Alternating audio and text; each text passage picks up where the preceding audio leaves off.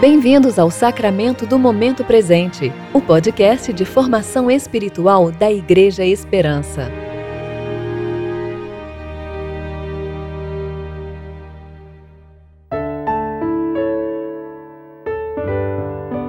Hoje é 1 de maio, tempo de preparação do quarto domingo da Páscoa.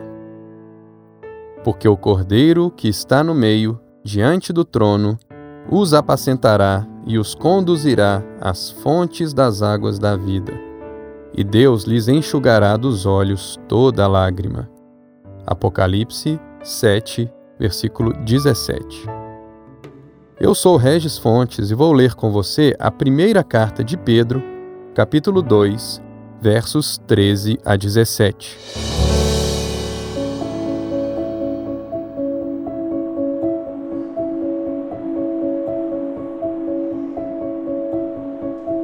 Sujeitai-vos a toda autoridade humana por causa do Senhor, seja ao rei como soberano, seja aos governadores como por eles enviados para punir os praticantes do mal e honrar os que fazem o bem. Pois a vontade de Deus é que, fazendo o bem, caleis a ignorância dos insensatos. Já que sois livres, não useis a liberdade como pretexto para o mal, mas vivei como servos de Deus.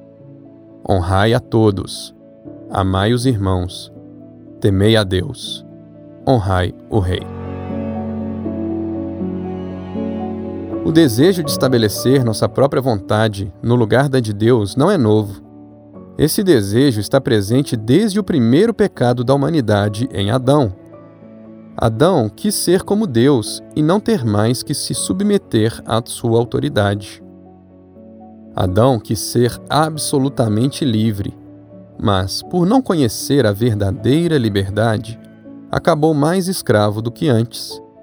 E nós, seus descendentes, confirmamos diariamente que essa disposição está, infelizmente, muito viva em nós. E é justamente nesse ponto que esse trecho da carta de Pedro nos provoca. Já no princípio da passagem, o apóstolo nos exorta quanto à necessária sujeição às autoridades. Por terem sido constituídas pelo próprio Deus, diz o apóstolo, devemos nos submeter a elas em tudo que não contradiga de forma clara a vontade do nosso Senhor. Nossa natureza caída reage imediatamente a tal exortação. Certamente ele não conhece nossos governantes, poderíamos pensar. Mas essa objeção logo cai por terra quando observamos que, muito provavelmente, o imperador romano da época em que a carta foi escrita era ninguém menos do que Nero, e que ela foi escrita em um contexto onde as autoridades perseguiam os cristãos. Pedro certamente entendia o que é ter governantes iníquos Segundo o apóstolo, essa sujeição às autoridades é parte de uma vida que cumpre a vontade do Senhor, fazendo o bem. Essa é uma vida que fará com que os insensatos, aqueles que não têm conhecimento de Deus, fiquem sem razão para nos acusar. Mas como será possível viver uma vida que faça o bem e agrade a Deus quando encontramos em nós essa natureza que resiste a se submeter a quem quer que seja? A maravilhosa resposta é dada no texto, no verso 16. Já que sois livres, não useis a liberdade como pretexto para o mal, mas vivei como servos de Deus. Não sei se você percebeu, mas literalmente o verso diz: Já que sois livres, vivei como escravos. A verdadeira liberdade não reside, portanto, em afirmar nossa vontade acima de todas as outras. Já vimos que isso é, na verdade, uma outra forma de escravidão, uma escravidão ao pecado que habita em nós. Não, a verdadeira liberdade não consiste em não ter um Senhor, mas sim em se sujeitar ao Senhor correto, o próprio Deus, conforme Romanos capítulo 6, verso 22. Quando agimos como escravos do nosso amoroso Senhor, descobrimos que é a realização de Sua vontade que resulta verdadeiramente em bem e não a da nossa. quando experimentamos a liberdade que há em servir a Deus, podemos nos sujeitar a quem quer que seja por amor a Ele. Isso não nos diminuirá nem provocará nossa ira, porque nossa vontade já terá sido destronada pela vontade daquele que nos libertou do reino das trevas e nos transportou para o reino do Filho do seu amor. Poderemos verdadeiramente honrar a todos, amar os irmãos, temer a Deus e honrar o Rei. Você declara que Jesus é o Senhor? Pois coloque a vontade dele acima da sua. Ore para que ele destrone a sua vontade e o capacite à prática do verdadeiro bem.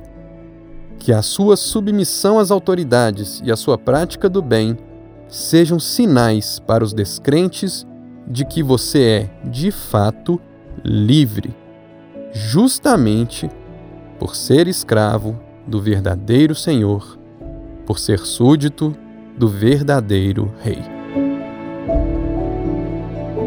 Oremos. Ó Deus, cujo Filho Jesus é o bom pastor do teu povo, concede que ao ouvir sua voz reconheçamos aquele que chama a cada um de nós pelo nome e o sigamos para onde ele nos guiar. A ele que vive e reina contigo e com o Espírito Santo um só Deus, agora e sempre. Amém.